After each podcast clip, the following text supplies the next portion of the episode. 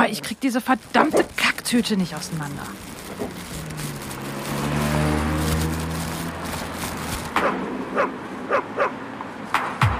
Schluss jetzt! Komm mal her. Komm doch jetzt. Bleib mal da. Zwischen Kacktüte und Leinsalat. Der Hunde-Podcast. Hallo, hier sind Anna und Nina von Lieblingsköter Hundetraining und Hundeschule Hundesache mit einer neuen Folge von unserem Podcast zwischen Kacktüte und Leinsalat. Ja, Nina, ähm, worum geht's heute? Worüber sprechen wir heute? Ja, hi Anna. Ähm, wir hatten das letzte Mal ja darüber gesprochen, dass äh, wie so der Hundetrainer-Alltag aussieht und äh, was so dieser Beruf mit sich bringt und dass der nicht immer so traumhaft ist, wie man sich denn vorstellt, sondern halt tatsächlich ein richtiger Job ist mit Dingen, die man daran auch mal nicht gerne macht. Und äh, man, man, man, man wird aber nicht als Hundetrainer geboren, man kommt da ja irgendwie hin. Und deswegen, heute ist das Thema von uns, wie wird man eigentlich Hundetrainer? Und äh, was ist die Intention, ein Hundetrainer zu werden? Also eigentlich, damit startet es ja immer. Ähm, es ist ja auch das, was man, das, was in der Hundetrainerausbildung bei uns auch am Anfang schon gefragt worden ist und was man im Marketing eigentlich auch so ähm, kennt, ist einfach diese Sache, dass man sich darüber bewusst sein sollte, warum tue ich das, was ich tun möchte um auch zu definieren, okay, ähm, was ist quasi mein Alleinstellungsmerkmal oder was ist etwas, worauf ich mich in meinem Training besonders viel beziehe. Und ähm, ja, deswegen kommt direkt eine Frage an dich, Anna. An welchem Punkt deines Lebens hast du gesagt, jo, jetzt werde ich Hundetrainerin? Oh, so konkret kann ich das, glaube ich, gar nicht festmachen dass ich wüsste, das war der und der Tag, sondern das hat sich irgendwie so schleichend entwickelt und dann gab es tatsächlich noch einen kleinen Schubs von außen.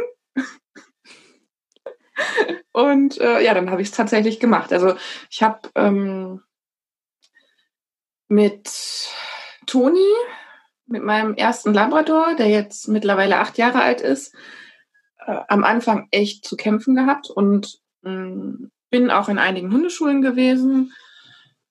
Bin da aber immer ziemlich schnell an meine Grenzen gekommen. Äh, teilweise hat mir was gefehlt, teilweise haben wir uns so ein bisschen, haben wir ein bisschen aneinander vorbeigeredet, hatte ich zwischendurch das Gefühl. Also alle Hundeschulen, wo ich war, hatten was, was mir echt gut gefallen hat, aber mir war es immer ein bisschen zu wenig. Ich bin zu wenig weitergekommen mit meinem Hund.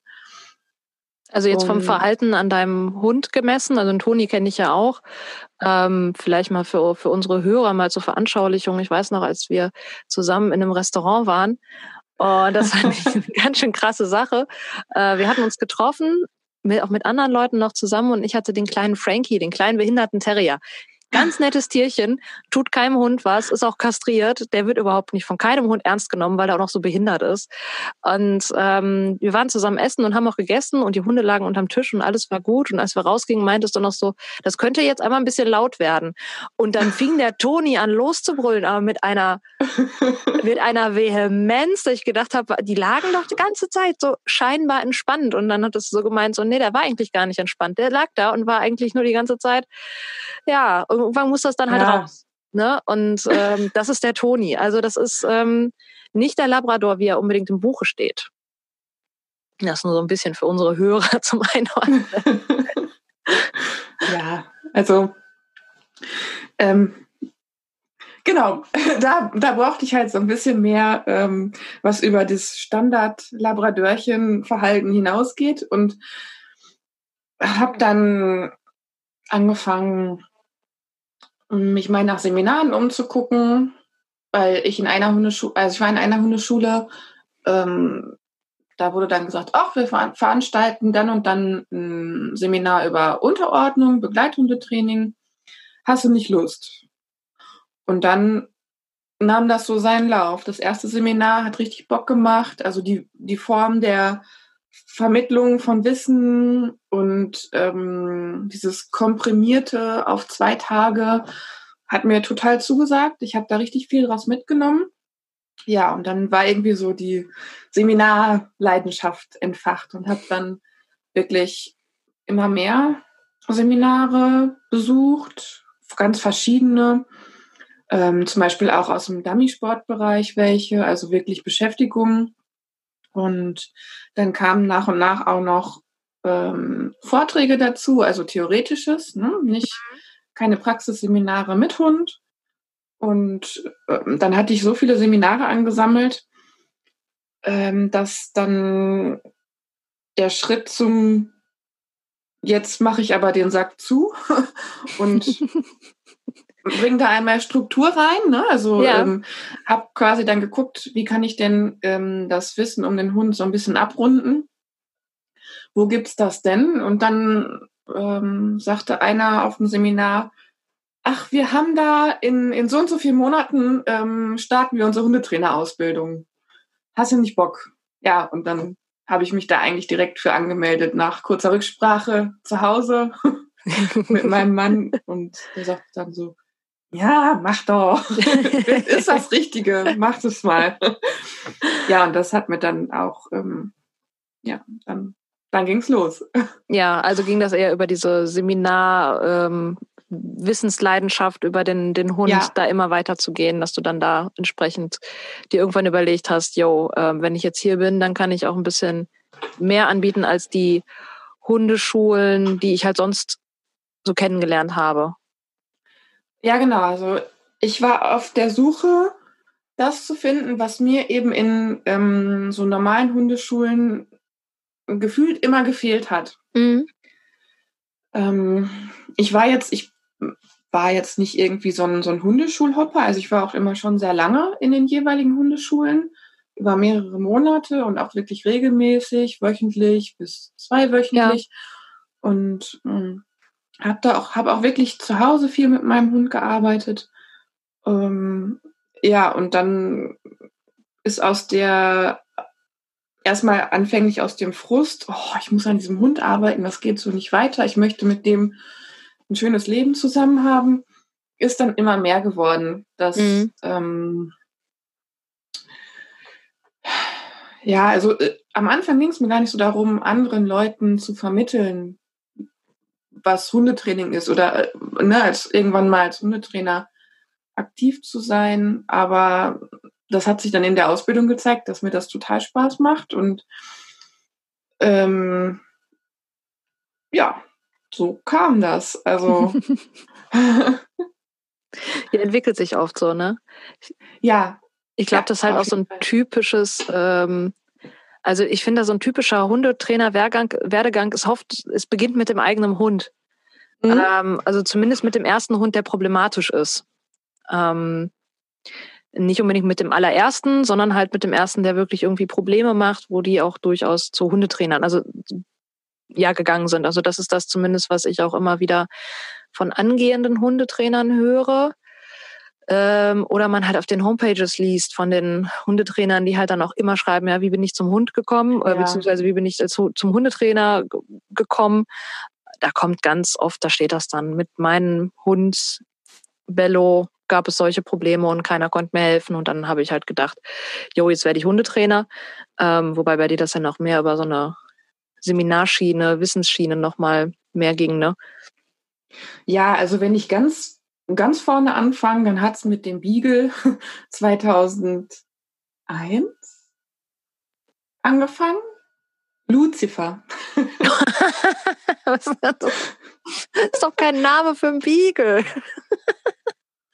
Er war ziemlich cool. Also da, wir waren auch mit dem in der Hundeschule, meine Schwester und ich. Wir waren da ja jungen Teenager, ne? Mhm. Und, ähm, das, was uns bei dem den letzten Nerv geraubt hat, war halt jagen gehen und Essen klauen. Aber so ein Wiege so macht. Ja, aber das kann man eben auch, äh, damit kann man eigentlich auch ganz gut leben. Er ja. war auch glücklich an der langen Leine und war immer überall dabei und das war so vollkommen in Ordnung. Es hat gepasst in, ja. in diese Zeit, in dieses, ne? Mhm. Kinder 14, 15 Jahre alt, war alles in Ordnung. Das passt in unsere Familie. Ja, und dann ähm, ist er dann nach meinem Auszug auch zu Hause geblieben bei meinen Eltern. Sie haben mir immer angedroht, du nimmst den bloß mit, wenn du ausziehst, aber das wäre das wär überhaupt nicht gegangen. Also der gehört in das, der gehörte in die Familie. Das ja. wäre nichts für den gewesen. Das hätte ich auch nicht übers Herz gebracht. ja, und da, also da, das hat halt Spaß gemacht, aber das ist, da hat jetzt nicht meine Hundetrainer Leidenschaft irgendwie mhm. angefangen. Ne? Ja, ja. Das kam dann später. Ja. ja. Wie war das bei dir? Ähm, bei mir hat das Hundetraining mit dem Hundetraining angefangen. Ähm, also ich hatte ja, du weißt ja, ich hatte auch so ein, so ein Border Collie, der halt auch so problemhundmäßig unterwegs war. Und wegen dem habe ich tatsächlich nicht den Hundetrainer angefangen. Wegen dem habe ich aber angefangen, ähm, Fachartikel zu schreiben und zu bloggen weil ich festgestellt habe, dass viele Leute es, ähm, also auch eine ähnliche, vielleicht nicht die gleiche, aber eine ähnliche Problematik mit ihrem Hund haben und ähm, die oft da sehr verzweifelt sind. Und da habe ich halt gemerkt, okay, wenn ich dann darüber schreibe, ähm, hilft das dem einen oder anderen, einfach nur um eine eigene Haltung zu entwickeln. Jetzt nicht als Trainingsanleitung. Ne? Ähm, und indem ich halt von meinen Erfahrungen entsprechend halt auch so ähm, das mitgeteilt habe, ähm, dass es halt auch den Leuten so, okay, ja, ich bin nicht alleine auf der Welt, weißt du, also die haben sich da so ein bisschen, ähm, ja, abgeholt gefühlt, würde ich mal so sagen. Ähm, naja, so kam ich halt ans Schreiben. Und ähm, mit dem Schreiben kam natürlich auch ein bisschen ähm, ähm, so ein, ein naja, dann kam ich so in diese Hundewelt rein, in diese Hundeszene, sag ich mal so, mit den verschiedenen Trainern. Und ähm, dann war ich auch mit dem schwierigen Hund halt auch in einer Hundeschule, wo das entsprechend so eine richtige Verhaltenstherapie gemacht worden ist und so. Und dann war ich mit meinem nächsten Border Collie wieder in dieser Hundeschule, um dort Welpe- und Junghundegruppe zu machen. Und ähm, dort in der Hundeschule ist dann diejenige, die das Longieren angeboten hat, abgesprungen. Und dann meinte die Trainerin von der Hundeschule, yo, Nina, wie ist das denn bei dir? Hast du nicht Bock, bei mir beim Longieren einzusteigen? Ich weiß, du machst das schon ein paar Jahre. Das habe ich da halt so gemacht, so, aber mehr so aus eigenem, naja, so Ermessen. Ich habe dann Sachen, DVD angeguckt, Buch geholt, solche Sachen, die einfach so nachgemacht. Ähm, mit einer Freundin haben uns auch gegenseitig gefilmt und sowas und haben das halt eine ganze Zeit lang gemacht. Und da hatte sie mich halt darauf angesprochen, ob ich nicht Bock habe, diese Longiergruppe zu übernehmen und hatte dann auch direkt gesagt, ich biete auch ein Seminar dazu an mit jemandem, der halt dieses Longieren ganz viel macht und da ist ein Trainerseminar, das organisiere ich. Und dann habe ich da mitgemacht und dann habe ich die Longiergruppe übernommen. Und ähm, das war sogar noch vor dem Elva. Und dann hatte ich so die Longiergruppe und ich habe dann plötzlich festgestellt, dass es mir doch echt Spaß macht, weil vorher habe ich immer gedacht so, oh nee, dann sind die Leute vielleicht ätzend und dann hättest du gar keinen Bock da drauf, das denen zu erklären und sowas. Habe aber dann beim Longieren festgestellt, wie viel Spaß mir das macht, den Leuten das zu erklären und ähm, wie schön das ist zu sehen, wie so Teams zusammenwachsen und weiterkommen. Und das ist ja, ich meine, das ist eine reine Beschäftigungsart. Ne? Ähm, aber es hat mir so viel Spaß gemacht, dass ich gedacht habe, so, oh, ja, doch, das kann ich mir doch echt vorstellen, auch Hundetrainer zu werden. Und dann gab es diese Ausbildung, wo du ja dann auch drin saßt, ähm, wo ich halt auch entsprechend gehört habe von Leuten, jo, wir machen jetzt diese Hundetrainer-Ausbildung und das passte von den Umständen her am besten.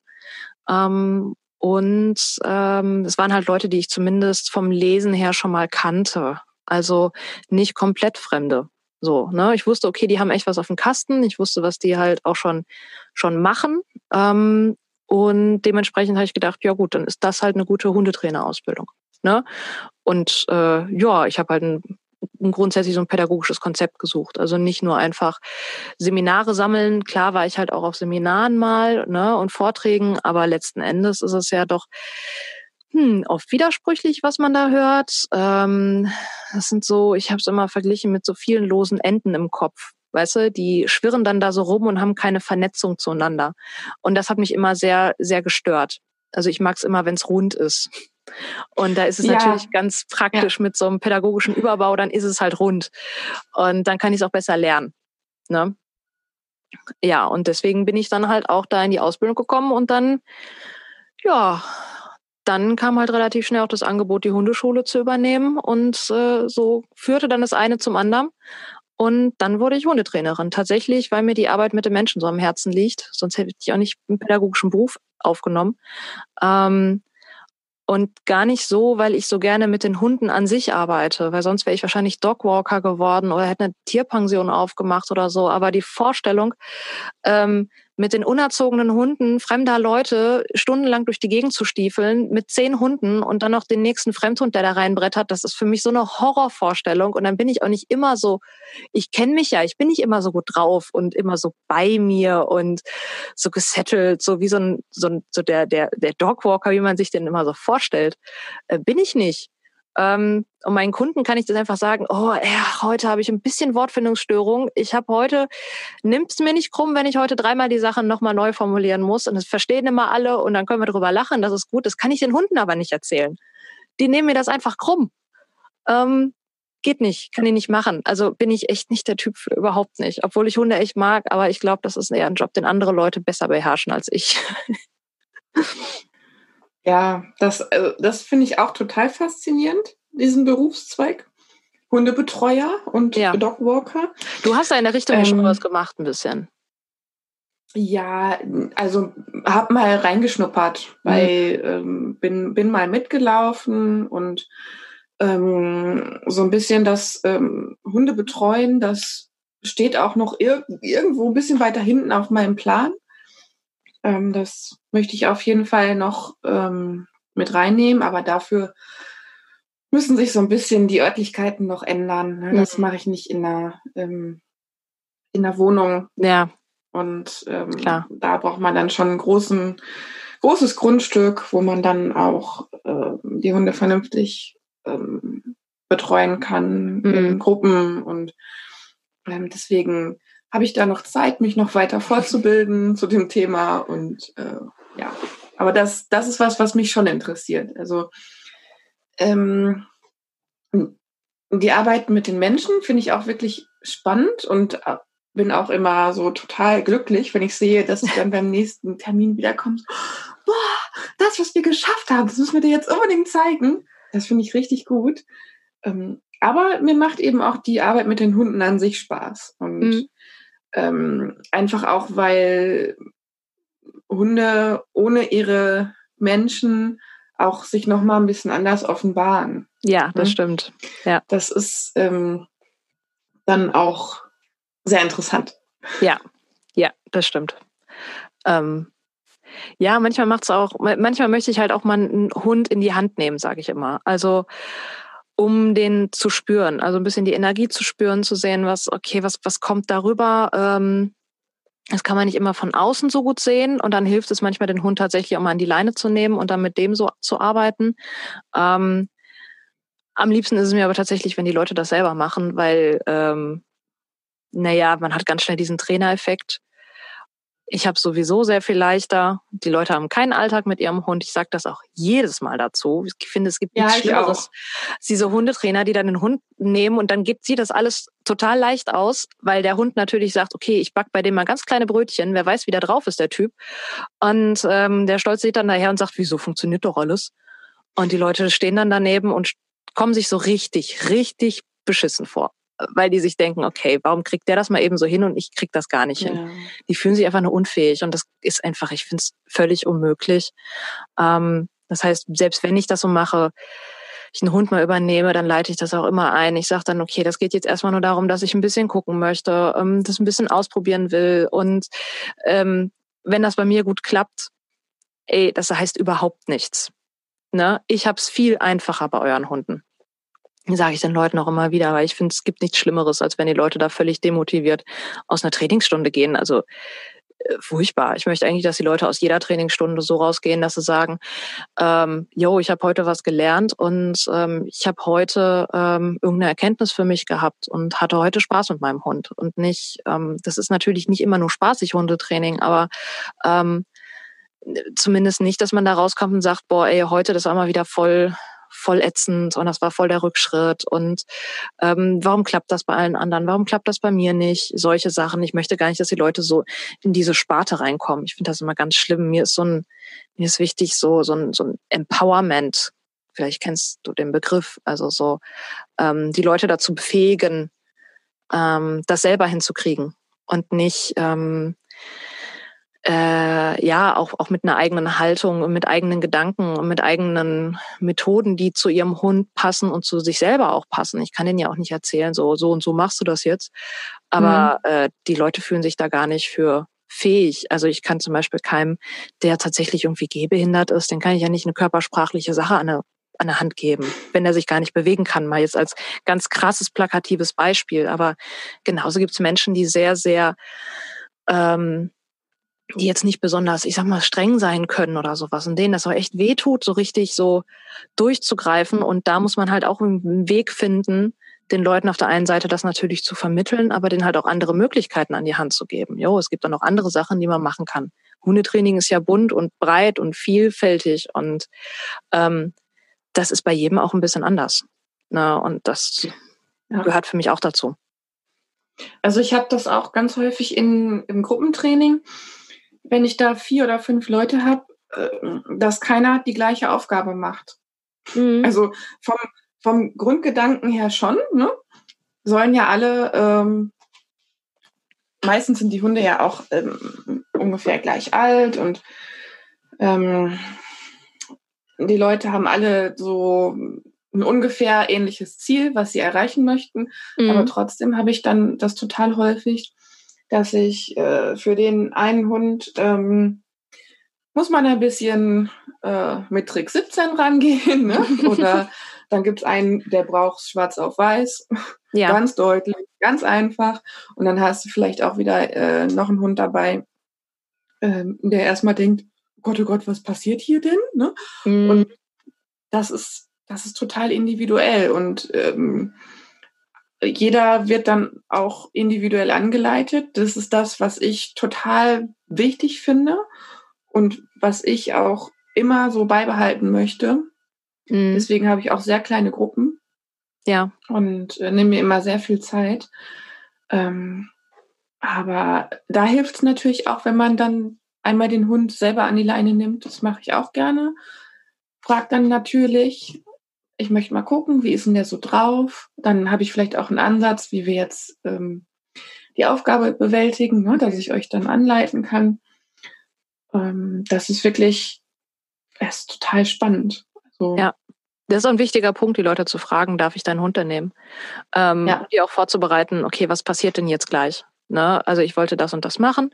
Es könnte so und so aussehen oder es sieht vermutlich so und so aus. Ähm, ist es okay, wenn ich das mache? Ne? Und nicht, also es gibt ja, ja diese Leute, die, also die reißen den Hund da aus, dem, aus den Händen und dann ähm, wird da mal eben was vorgemacht und Leute stehen da und denken sich so, ey, das wollte ich aber eigentlich nicht.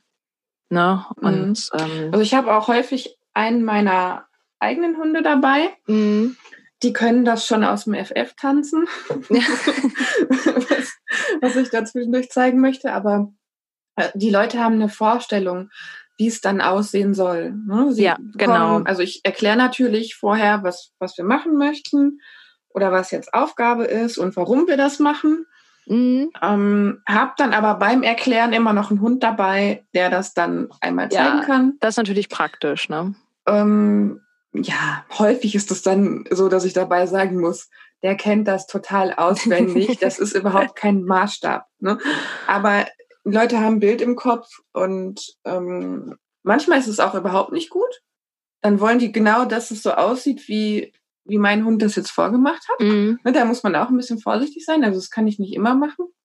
Aber je nach Gruppe und wenn ich die Leute schon besser kenne oder wenn ich Wiederholungstäter habe, ne, die gerne, gerne in meinen, meinen Kurs kommen und dann, ähm, ja, nutze ich das halt ganz gerne und ja. Da habe ich gute Mitarbeiter. Ja, das ist immer sehr gut. Das ist sehr gut, gute Mitarbeiter zu haben. Mein Barney findet mittlerweile Hundetraining sehr, sehr langweilig. Der schläft quasi dabei ein. Der findet das ja der, der guckt mich dann immer schon so an mit so einem, oh, echt jetzt, ja, ja, machen wir. Hm, ja, zack, zack, mache ich. Aber so unmotiviert kann ich das, gerade bei einem Border Collie, es tut mir dann immer ein bisschen leid. es ist so, ja, aber zum Übung vormachen ist das natürlich äh, gut, wenn man halt mal, gerade bei bestimmten Übungen, wo äh, man sagt, okay, ich möchte euch das einmal so ein bisschen zeigen. Ähm, gut, da vielleicht mir auch mal ganz gerne einen Kundenhund aus, ne? Also wenn dann der Barney nicht dabei ist. Gerade in der Welpengruppe. Also ja. was für Tricks es gibt, einem Chihuahua das Platz beizubringen oder einem Dackel. Also äh, da hilft mir jetzt auch mein Barney nicht so wirklich. Der hat dafür zu lange Beine. Bringt halt nichts. Ne? Ähm, da muss ich das natürlich mit dem jeweiligen Hund vormachen. Ähm, ja, ähm, für mich gibt's halt so, es gibt so Hundetrainertypen, die ich, ich weiß nicht, ob, ob du das auch kennst, ähm, wo man ähm, selber die, die, die Krise kriegt. Also ich, ich habe so Hundetrainertypen, mit denen kann ich nicht, kann ich nicht arbeiten. Die, die triggern mich. Ähm, das sind meistens männlich, ähm, groß, mit einem Mali an der Seite. ist das so ein Stechschritt über dem Hundeplatz? Und erstmal allen erzählen, was für ein toller Hecht sie sind, was für einen krassen Hund sie haben, mindestens einen, vielleicht hatten die auch zwei oder drei krasse Hunde, aber immer krasse Hunde. Und ähm, laufen da mit ziemlich dicken Eiern rum und dann habe ich sehr oft das Gefühl, die haben sehr viel weibliche Bewunderung ähm, von irgendwelchen Frauen, die so, so ein bisschen auf diesen Skilehrer-Effekt ähm, Kennst du den? Skilehrer-Effekt. Skilehrer-Effekt. Cool, ja, den kenne ich. Ja. ja. Ähm, naja, dass sie da irgendwie drauf anspringen und der nicht aufgrund seiner Kompetenz irgendwie besonders viele ähm, Kunden um sich hat, sondern tatsächlich aufgrund des Skilehrereffektes ähm, und aufgrund seiner extrem großen Klappe ähm, sehr viele Kundinnen um sich schart. Das sind so echt, das sind so Typen, da muss ich sagen, da ist, also das ist für mich so Marke Schaumschläger, die kann ich nicht gut ertragen. Wirklich nicht gut. Also ähm, da habe ich echt große Schwierigkeiten. Die kann ich auch nicht ernst nehmen. Ähm, und äh, nee, die, nein, geht nicht. Kann ich wirklich nicht. Also solche Hundetrainertypen und die, die brüsten sich natürlich auch mit so mit so Klamotten von wegen, ach, was für Agros, die dann schon alle hingekriegt hätten und überhaupt ähm, lassen so keine Gelegenheit aus, äh, zu zeigen, was für ein toller Hecht sie sind. Und äh, naja, wer das braucht, kann kein toller Hecht sein. Das funktioniert nicht. Also wer das benötigt für sein Selbstwertgefühl, so viel Bewunderung von außen zu kriegen, ähm, kann kein großes Selbstwertgefühl haben. Also ja, Marke Schaumschläger kann ich nicht ertragen. Hast du auch solche Typen? Ja. Also das, was du jetzt gerade beschrieben hast, finde ich tatsächlich auch, äh, puh, ist überhaupt nicht mein Fall. Habe ich aber ehrlich gesagt noch gar nicht so viele getroffen. Ähm, vielleicht treibe ich mich auch nicht auf den richtigen Seminaren rum oder auf den richtigen Veranstaltungen oder Events, dass ähm, ich da viele Begegnungen habe. Ähm, aber ja, also besonders, ähm, wenn solche Typen dann auch nur noch Dressur mit ihren Hunden vorführen. Mhm. Das kommt ja häufig auch noch dazu dass ähm, die super toll funktionieren und voll krass sind und ähm, wer weiß, was für eine heftige Vergangenheit haben und jetzt wie eine Maschine laufen. Ähm, ja, ich weiß, wie man das herstellt, dass ein Hund wie eine Maschine läuft. Ich habe mhm. auch mit meinem mit Toni eine, eine super Begleithunde ähm, und, und Unterordnungsausbildung durchgemacht. Und der kann das auch nach acht Jahren noch aus dem FF mhm. ähm, sofort aus dem Schlaf abrufen. Ähm, das ist Fleißarbeit, aber keine Kunst. Und ja. sieht erstmal spektakulär aus, aber wenn man dann das noch mit viel Trara und Konfetti verpackt und in einer großen Klappe, dann sieht das natürlich spektakulär aus. Was für ein geiler Hundetrainer. Ne? Ja, ja, ganz Aber, genau. Ähm, ja. Ja, äh, tolle Typen halt, ne?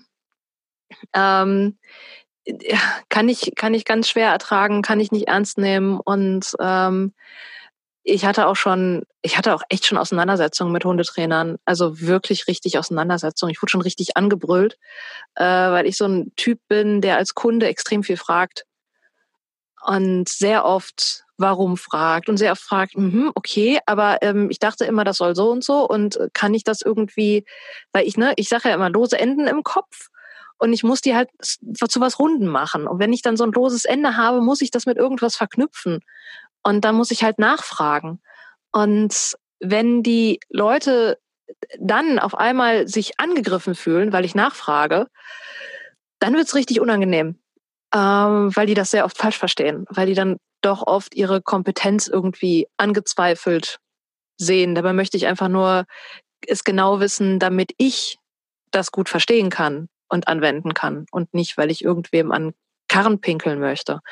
Und da hatte ich echt schon böse Auseinandersetzungen. Äh, und dabei bin ich definitiv kein Querschläger im Hundetraining oder sowas. Also ich stelle mich da nicht hin und sage, ne, mache ich nicht oder so. Ähm, ich probiere auch, ich bin auch mal offen und probiere auch Sachen aus. Und wenn ich denke, hm, ob das funktioniert, na egal, ich mache das einfach mal.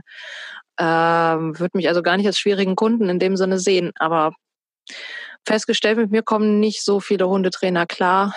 Ähm, naja, ist dann halt so. Ne? Sind da nicht die Hundetrainer gewesen, die zu mir passten. Also vielleicht habe ich halt auch von diesen Hundetrainern mehr erlebt, weil ich mehr auch in, in Vereinen unterwegs war. Ähm, und die waren, also Vereinstrainer sind da tatsächlich nochmal ein bisschen anders als Leute, die ähm, das Ganze eben nicht ehrenamtlich machen. Ich glaube, das ist ein bisschen so ein, so ein Unterschied. Ne? Ähm, also nicht, dass Vereinstrainer ja, das grundsätzlich schlecht werden. Ja. Kein, gar nicht, absolut nicht. Es gibt ganz tolle Vereinstrainer, gerade im Beschäftigungsbereich, wo es halt um Sachen gibt wie, ach, was weiß ich, von Agility bis hin zu allen möglichen anderen Sachen. Sag ich den Leuten immer, geh in einen Verein, geh in einen guten Verein, lass dir das gut zeigen dort. Ähm, die sind für den Hundesport genau der richtige Ansprechpartner. Ähm, aber ich habe festgestellt, dass tatsächlich ich dann mit vielen Vereinstrainern nicht so gut klarkam. Ist nicht, hast du da auch ja. so einen Unterschied festgestellt zwischen Vereinstrainer und ähm, ganz, ganz am Anfang ja. war ich mal in einem Verein. Das war damals noch Club für Terrier für Beagle. Fast. Ja, aber ja, das, das war halt, der war irgendwie fußläufig fünf Minuten entfernt. Und als Teenager nimmst du das dann ja, erstmal. Ne? Es mm. war auch so vollkommen in Ordnung. Ich, das hat Spaß gemacht, aber so richtig was gelernt habe ich da nicht. Also auch wenn ich jetzt rückblickend da nochmal gucke und da waren dann halt auch, wie du sagst, ein paar Schaumschläger bei und ein paar ganz nette Menschen. Ähm, ich hatte, also ich habe jetzt nicht das Gefühl, dass die so wahnsinnig viel wussten oder es eben überhaupt nicht rüberbringen konnten, ja. wenn sie viel wussten. Mhm.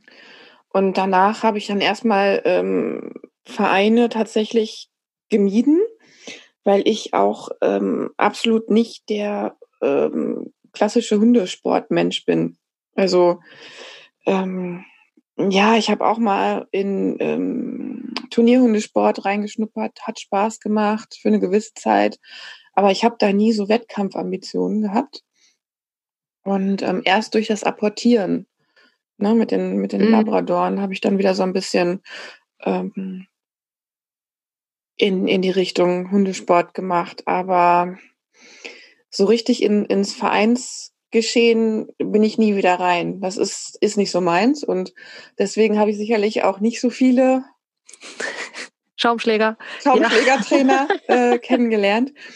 Hab mir das dann, hab mir dann tatsächlich die ähm, Hundetrainer genau angeguckt, ausgesucht, hingegangen, ne, kennengelernt. Ja. Ja, und ähm, dann liest man natürlich auch noch viel über Hundetrainer oder von Hundetrainern. Ne?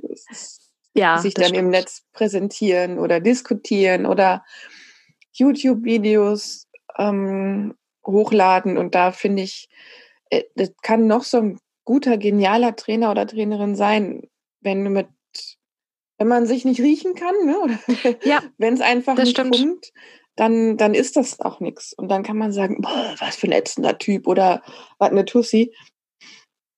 äh, das, das passt dann einfach nicht. Ja. Und äh, mein, meine Freundin sagt dann vielleicht, boah, ich weiß überhaupt nicht, was du hast. Die ist total cool. Ich bin total zufrieden da in der Hundeschule mit der Trainerin oder dem Trainer. Ja. So ist das einfach. Also. Ja, eben. Das ist so unterschiedlich. Ähm, ist ja, ist ja auch gut. Ne? Also jeder hat ja so seinen, seinen, seinen, seinen, seinen Typ und mit dem man, mit dem man gut klarkommt oder nicht gut klarkommt. Äh, dafür haben wir ja Gott sei Dank genügend Hundetrainer, dass sich jeder da sich das für einen passende raussuchen kann. Ähm, ja, ich glaube auch echt, die Schaumschläger kamen wahrscheinlich durch meine, ich bin halt durch, auch durch mehrere Vereine so durchgehopst, weil ich dann von dann habe ich versucht, dann musste ich von Verein zu Verein, allein schon, weil ich die nächste Begleithundeprüfung und dann musste man natürlich gucken, wann ist die nächste? Ach, die ist drüben in dem Verein, ist jetzt bald eine. Dann bin ich dahin gegangen und ähm, äh, habe natürlich entsprechend einiges gesehen bei den Vereinen und festgestellt, dass da doch, uff, hm, okay, würde ich jetzt, also deswegen bin ich auch nicht mehr in einem Verein, weil ich, nee, also ab einem gewissen Punkt muss ich sagen, bin ich da jetzt einfach mal raus. Ich habe da keine Lust mehr drauf. Ähm, vielleicht mache ich mal wieder was, weil ich halt auch ganz gern mal wieder hundesportlich was machen würde. Ähm, zumindest mit der Kleinen mal. Ähm, aber okay, so, so eine hohe Priorität hat das jetzt tatsächlich nicht. Also äh, ich habe. Ja, ich habe ja. aber immer das Gefühl, so ein bisschen Hundesport geht irgendwie nicht. Ach, meinst du so ganz oder gar nicht? Ja, ich habe das Gefühl, dass man für so ein bisschen, entweder wird man dann nicht ernst genommen, ach, die will noch so ein bisschen, nur so ein bisschen ja. Hausmutti-Hundesport machen. Mhm. Und ähm, dann, dann wird dir vielleicht auch nicht so viel Aufmerksamkeit und so viel Anleitung zuteil. Mhm.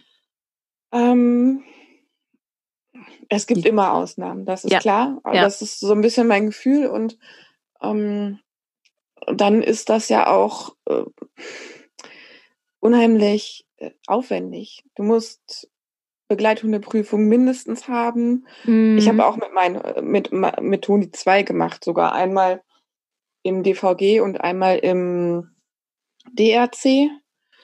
Ähm, einfach weil ich jetzt gerade dabei war und das war halt auch Fahrerei, ne? Da musst du dahin, dahin äh, Papiere besorgen, Leistungshefte besorgen. Das ist dann alles so, das sind so Sachen, wo ich dann schon so denke, oh, dann sind da nur fünf Das ist auch bürokratischer Aufwand. genau. typisch, typisch deutsch eigentlich, ne? nur, nur fünf Spalten im Leistungsheft. Oh, nee. ja, also das ist so ein bisschen das, was mich davon abhält. Und dann, mhm. wenn du dann ja nicht wirklich immer äh, dran bleibst, dann wird das auch nichts. Und dann hast du vielleicht Frust und äh, zum Beispiel ja. weiß ich von einer, von einer Freundin, mh, mm, dass die gesagt hat, ey, immer wenn ich eine Prüfung gemeldet habe, ist eine der Hündinnen läufig geworden. und dann kannst du entweder als aller, allerletzte starten oder äh, vielleicht ist es auch gar nicht erlaubt, je nach Verein oder je nach Prüfung, die du gerade gemeldet hast. Ich glaube, das war dann Obedience. Mhm. Ähm, ja, super.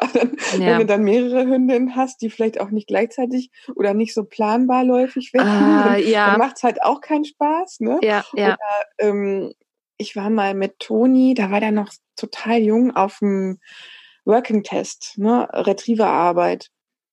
Und ähm, waren da in der Gruppe unterwegs und mein Hund hat nie gefiebt bei der Arbeit. Ne? Mhm. Und dann an dem Tag hat der nur gefiebt und habe dafür echt eine Null kassiert, ne? Und war so ein bisschen so, oh, allererste Mal auf dem Working Test. Warum werde ich denn für so ein bisschen Fiepen hier direkt rausgekickt, so ungefähr? Ja, dann am Ende sagt die Frau, ach ja, die ist läufig. Ähm, macht doch nichts, oder? Ihr Hund hat nicht gefiebt, ne? Und in der, in der Gruppe waren ah. auch keine weiteren Rüden, ne? Das war so alles, ah. da habe ich überhaupt nicht mitgeschnitten. Ähm, und ich hatte, habe wirklich nur am Fiepen gemerkt, dass die Hündin läufig war. Uh. Ähm, der hat echt so, war so im Arbeitsmodus, wo mm. der mhm. normalerweise schon ziemlich interessiert ist, ja, läufig ja. Und das ist dann sowas, wo ich dann denke, so, ja, können andere machen, muss ich nicht machen. Ja, ja, ich finde, also auch gerade wenn er so extrem krass gezogen wird. Also ich weiß, beim, beim Obedience war das immer das Ding mit, ähm, also dann hatte ich den Hund halbwegs freudig an meiner Seite und ich war so mega stolz, dass er dann da so, so konzentriert mitgearbeitet hat, obwohl dann andere Hunde da waren und echt total cool. Und ähm, dann wurde das aber nie gelobt. Dann hieß es, mm, aber der Hund ist jetzt, dann ist er zwischendurch mal ein Stückchen weiter weg als sonst. Der muss immer auf immer gleich nah dran bleiben, weil das wird dir Leben, sonst ganz ja. krass gezogen. Und mm, da habe ich gesehen, hast du deine Schulter leicht eingedreht und, und ich auch gedacht habe so, boah, ey, wie, wie, wie, wie ätzend. Das macht ja irgendwann auch keinen Spaß mehr, wenn er da jeden kleinen Fitzelchen wegkorrigieren musst. Ähm, und du dann halt auch feststellst, okay, du hast die Sachen quasi auch schon mit Fehler beigebracht, du müsstest die rein theoretisch neu aufbauen, aber ey, nochmal einen Fuß neu aufbauen, das überlegt man sich aber auch dreimal. Also, äh, nee, ähm, so krass würde ich auch nicht mehr äh, das machen wollen, ganz ehrlich nicht. Also ich hätte schon Bock, äh, so ja, auch mal eine Prüfung mal wieder zu machen. Habe ich mich schon ewig nicht mehr gemacht. Ähm, einfach mal wieder was mit dem eigenen Hund zu machen. Weißt du, der kommt ja halt einfach zu kurz. Das ist so das Ding. Ähm, das ist so schade, weil da wäre mehr, mehr drin, das weiß ich auch. Äh, aber es fehlt halt oft die Zeit. Ne? Und ähm, dann, wenn man so einen regelmäßigen Termin hat, einmal die Woche, ja, dann macht man halt tatsächlich auch mal was wieder. das ja, das stimmt. Ja, deswegen kommen ja auch viele Leute in die Hundeschule auch regelmäßig weiter, obwohl die halt auch schon ja. an einem Punkt sind, wo man sagt, okay, ne, die könnten jetzt rein theoretisch auch gut alleine klarkommen. Ähm, aber die sagen halt, das hilft denen halt immer dran zu bleiben, weil die halt regelmäßig kontrolliert werden. Ganz blöde gesagt. Ne? Ja. Und auch durch verschiedene Übungen auch immer wieder neuen Spaß dran kriegen. Ne? Und äh, deswegen kommen die Leute natürlich auch entsprechend länger ins Training. Also und das ist so das, was ich jetzt auch mal wieder gern hätte. Ähm, und äh, ja, mal gucken, wo ich dann da lande und ob ich da überhaupt irgendwo lande. Vielleicht äh, schaffe ich es ja doch, morgen mir fünf Schafe anzuschaffen und ähm, ich gehe in eine ganz andere Richtung. ähm, ja, Hundetrainer, also das Hundetrainer-Dasein, ich finde, das letzte Mal kam es vielleicht so ein bisschen so rüber, dass es irgendwie auch mal, äh, dass es vielleicht ein bisschen sehr ätzend ist. Ähm, war aber definitiv nicht die Intention. Äh, grundsätzlich finde ich nämlich, macht das Hundetraining, also mir wahnsinnig viel Spaß, auch wenn das natürlich so ein paar Sachen dazu gehören, die mal nicht so schön sind. Ne? Ähm, aber grundsätzlich bin ich immer sehr, sehr begeistert dabei. Das wollte ich einfach noch mal ein bisschen herausstellen, ähm, weil doch so manche Leute dann doch mal schon gesagt haben, ähm, ey, das klingt immer so, das klingt alles so negativ und äh, ich weiß nicht, ich finde nicht, dass das so negativ klingen muss. Also, ne? Mm. Für mich ist es ein Traumberuf. Ich finde das klasse. Mir macht's richtig Spaß. Ob ich da ewig drin bleibe, weiß ich nicht. Das, was man natürlich das Ding ist, ist ja, man, man muss fit sein dafür, für den Beruf. Äh, sobald du körperlich eingeschränkt bist, hast du die Arschkarte. Und es kann einem immer passieren. Ne? Also für die Leute, die entsprechend Hundetrainer werden möchten, ähm, kann ich zumindest nur raten, ähm, sucht euch tatsächlich noch etwas anderes, was ihr vorher gelernt habt. Also ich würde da nicht unbedingt so den alleinigen Fokus draufsetzen. Nur ich mache jetzt nur noch Hundetraining und dann bleibe ich mein Leben lang dabei, weil ähm, es kann immer mal passieren, dass einem irgendwas gesundheitlich auch schon dazwischen kommt und man dann da steht mit, keine Ahnung, 40 Jahren und kann aber diesen Beruf schon gar nicht mehr machen, weil zum Beispiel die Knie kaputt sind oder so. Kannst nicht mehr lange stehen und kannst nicht mehr lange laufen und ähm, dann kann das tatsächlich auch mal entsprechend äh, problematisch werden im Hundetraining. Das sind so ein paar Sachen, die finde ich, sollte man schon, wenn man realistisch sich diesen Beruf überlegt, ähm, im Hinterkopf behalten, ne, dass solche Sachen passieren können. Äh, ja. Und es gibt natürlich verschiedene Wege, Hundetrainer zu werden. Also wir haben ja eine Ausbildung gemacht. Ja. Und ähm, ja, die, hm, wir haben uns ja zu einem gewissen, ich habe ja schon gesagt, die losen Enden im Kopf. Dafür war ja die Ausbildung quasi gedacht. Ähm, es gibt natürlich auch die Seminare, die man machen kann. Und das ist ja auch bei vielen, die machen dann einfach viele verschiedene Seminare und irgendwann werden sie dann Hundetrainer. Ich fand immer schon schwierig dann zu sagen, an welchem Punkt bin ich Hundetrainer. Weißt du? Das ist so. Ja, da hat mir die Ausbildung auch sehr geholfen, ähm, das, was ich vorhin meinte, einen Sack zumachen. Ne? Ja. Ähm, ich hätte, man hätte sich das ja auch alles so zusammensammeln können, das Genau. Hundewissen. Ähm, die Bücher, die wir in, in der Ausbildung empfohlen bekommen haben, da, das ist ja kein geheimes Werk irgendwo. Ja. Das ist äh, mit ein bisschen Recherche findet man die eben auch so. Oder man bekommt sie empfohlen. Ähm, und die ähm, Leute, die uns da, also die, die ähm, Ausbildungsinhalte präsentiert haben, ähm, die erreicht man ja auch so. Das ist, äh, die geben ja auch externe ähm, Veranstaltungen mittlerweile und Mhm. ähm, es gibt ja auch noch andere ähm, Ausbildungsmöglichkeiten. Ja. Ähm, andere.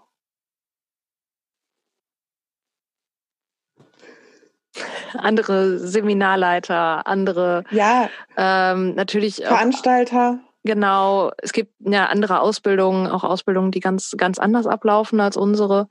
Ähm, ich finde auch ganz wichtig, wenn man sich für sowas entscheidet oder sowas sucht, äh, man muss halt auch gucken, dass es zum eigenen Leben passt. Und ähm, das hat bei mir zum Beispiel bei, als ich vorher schon mal geguckt hatte, bevor es unsere Ausbildung da gab, ähm, war halt schon, dass ich da diese dreijährige Ausbildung, wo ich dann mal nachgerechnet habe, wie viel Geld man dafür ausgibt, da hätte ich alleine an Ausbildungskosten teilweise zwischen 8.000 und 10.000 Euro bezahlt. Und da waren die Fahrkosten noch nicht drin und die Unterbringungskosten vor Ort. Ne? Es ist ja nicht so, dass das vor der Tür stattfindet. Und da muss man da auch noch hinreisen.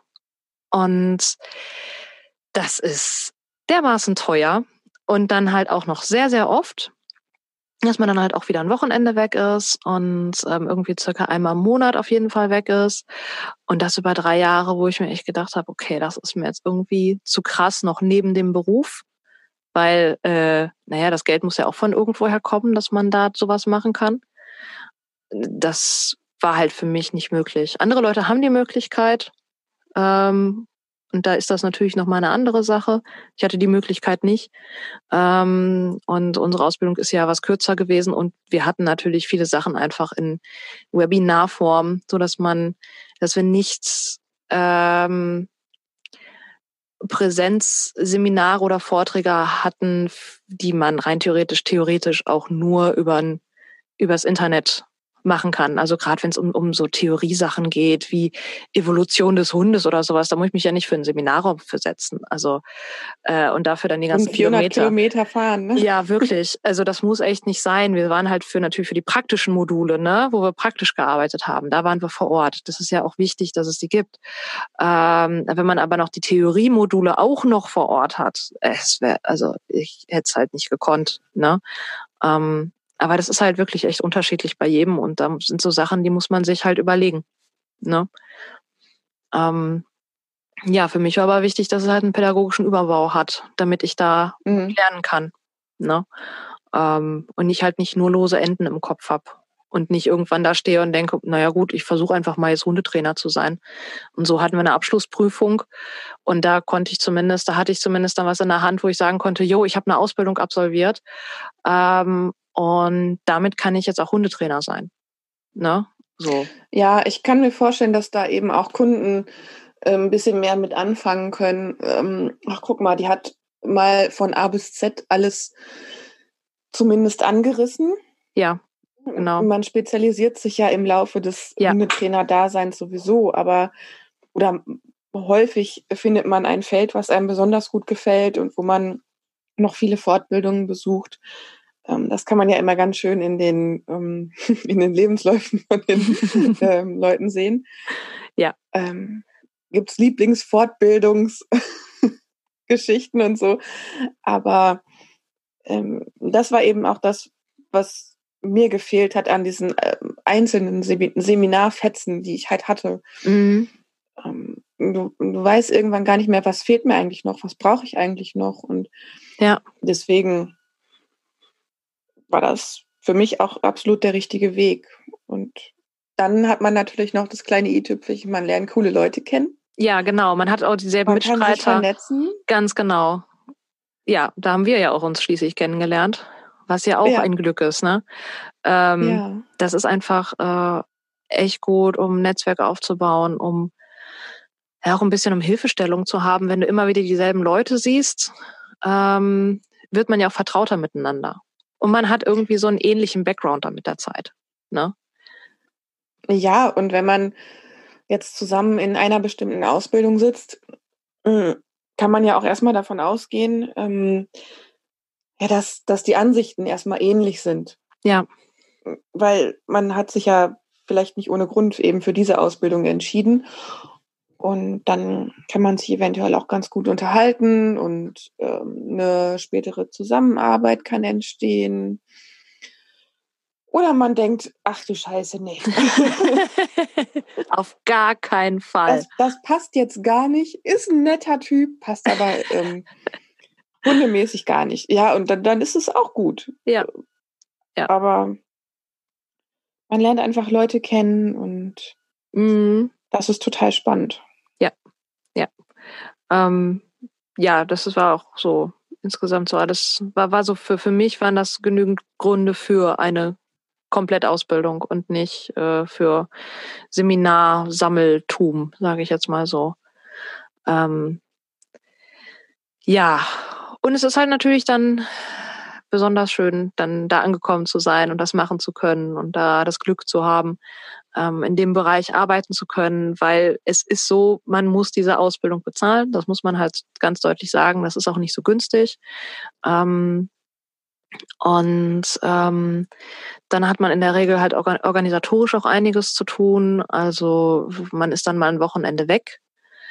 Wer Kinder hat, der wird da sicherlich mehr Probleme haben, auch noch dafür entsprechende Betreuung zu finden. Hatte ich jetzt nicht das Problem, aber ich hatte zumindest eine alte Hündin zu Hause, die ich nicht mehr mitnehmen konnte, ähm, die ich halt auch entsprechend, äh, naja, wo mein Mann sich dann netterweise drum gekümmert hat. Ähm, auch als sie noch sehr krank war dann wurde, also die wurde dann sehr krank, die hatte dann furchtbaren Durchfall und er hatte dann Auftritte und musste dann noch, war dann mit dem Hund, der dann wieder zu Hause alles vollgeschissen hat und war der mit der draußen, dann war der wieder reingetan, dann ist er noch ganz schnell zum, zu seinem Auftritt gefahren und ähm, das hat er alles gemacht, ohne zu murren. Also der hat mich da einfach unterstützt und das wäre gar nicht möglich gewesen, wenn er nicht da gewesen wäre. Ähm, ja, das war bei mir ähnlich.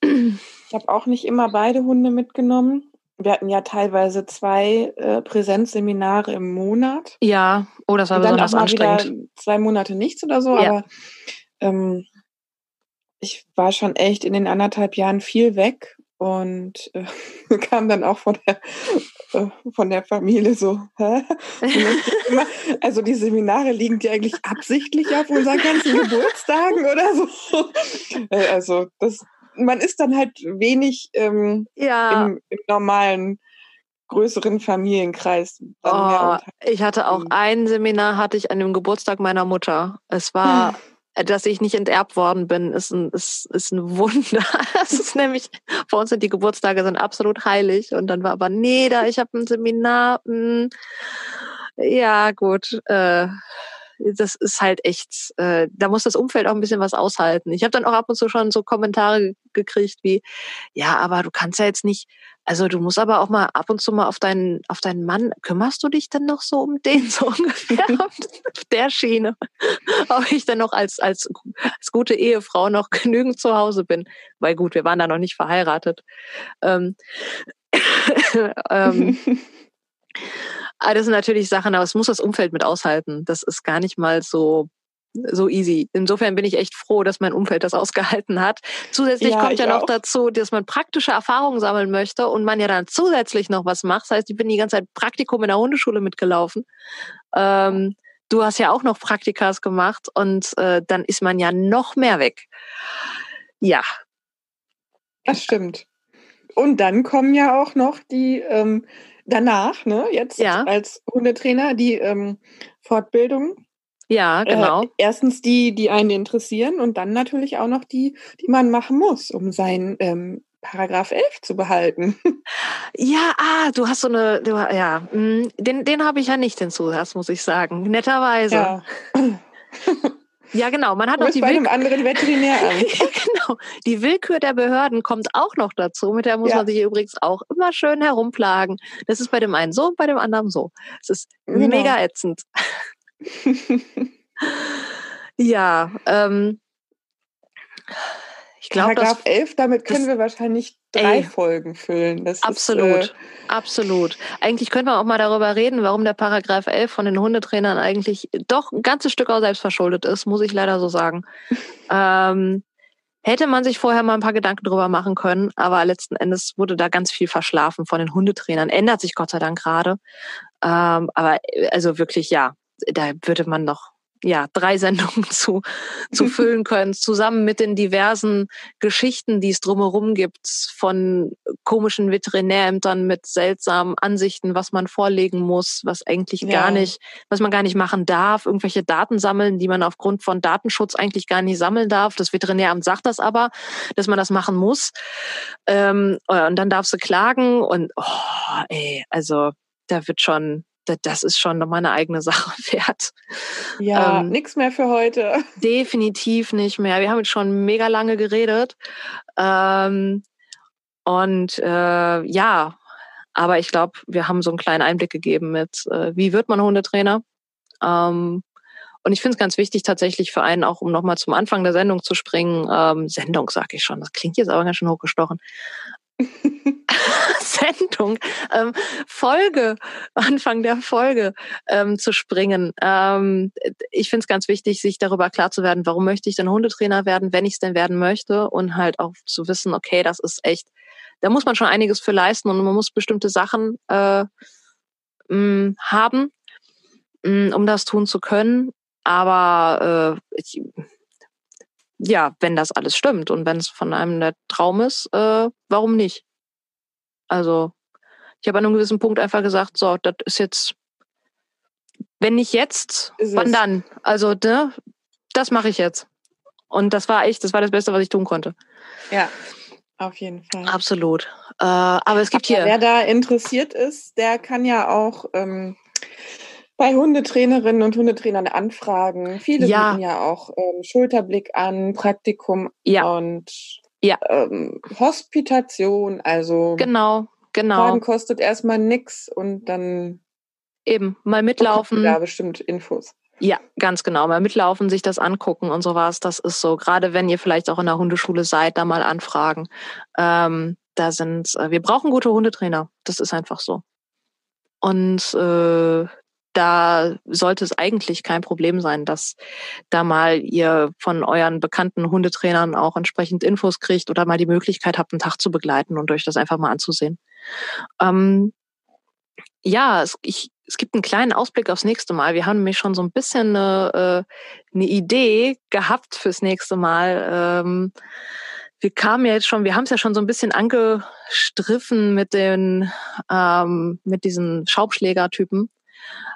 Und zwar würden wir gerne das nächste Mal darüber reden, über Agros im Hundetraining. Also nicht aggressive Menschen, sondern aggressive Hunde. Das ist ja tatsächlich, was auch in den Fortbildungen von Hundetrainern ganz oft eine sehr zentrale Rolle spielt. Ähm, Hundetraining mit aggressiven Hunden. Es gibt diverse ähm, Organisationen, die sich mit der Rehabilitierung von diesen Verhaltens, Verhaltensanalyse äh, und Klamotten und was es nicht alles gibt, mit äh, aggressiven Hunden, mit Problemhunden ähm, entsprechend befassen. Und ähm, das ist eigentlich ein, ein Teil der Szene, wo, naja, es, es tümmelt sich da einiges drin, was ich sehr kritisch sehe. Und ähm, ich finde, das sollte man auch mal besprechen. Auf jeden Fall. Das wird echt spannend. Ja, ja, auf jeden Fall. Da freue ich mich sehr drauf. Ähm, äh, einerseits mag ich das Agro-Thema sehr gerne. Also ich, ich, ich mag es auch mit aggressiven Hunden zu arbeiten, aber tatsächlich nicht nur. Und ähm, wenn ich mich da so umgucke in, in, in Trainergruppen, wo es halt um das Thema geht, oder äh, man unterhält sich mal mit, mit Hundetrainern über das Thema, ist schon, hm, oder mit Leuten, die meinen, sie haben Ahnung, ähm, mit so Ahnungshabern. Die gibt's ja auch noch. Oh, ja, Tierschutzleute, die gibt's dann auch noch. Also da gibt's echt, das ist so ein, so ein richtiger, das ist halt so ein Tümpel, da ist alles drin. Und jeder versucht da irgendwie, ähm, naja, äh, seine Meinung kundzutun und ein bisschen sich das Ego zu streicheln. Und ähm, naja, es ist halt letzten Endes, ist auch, die vielen Agrohunde sind auch, naja, man muss mal so sagen, sind, sind lukrativ. Also, das sind lange Kunden. Wer so, einen, wer so einen aggressiven Hund hat, der kommt immer mal wieder ins Training. Ähm, also da gibt's auch so viel, was sich da an, an diversen Berufszweigen drumherum schon entwickelt haben. An Problemhunden und aggressiven Hunden. Ich finde, das äh, ist es definitiv mal wert, mal unter, unter das Mikroskop zu legen und sich das genau anzugucken, was da eigentlich so läuft. Ja, freue ich mich schon drauf. Das machen wir. Das wird auf jeden Fall spannend werden. Auf jeden werden. Fall. so, prima. Dann ähm, freue ich mich, euch in zwei Wochen, wir freuen uns, euch in zwei Wochen wieder zu hören. Ähm, nein, dass ihr uns hört. Ich habe jedes Mal sage ich dasselbe. Und jedes Mal sage ich, nein, das ist natürlich Quatsch, weil ihr, ach, das ist so. Äh, ja. Nochmal. Wir Nochmal. reden, die hören. Wir reden, ihr hört. Und wir freuen uns drauf. Wir den Podcast umbenennen. ja, genau, wir reden, ihr hört. Das finde ich gut. okay. So, dann bis zum nächsten Mach's gut, Mal. Nina. Ja, tschüss.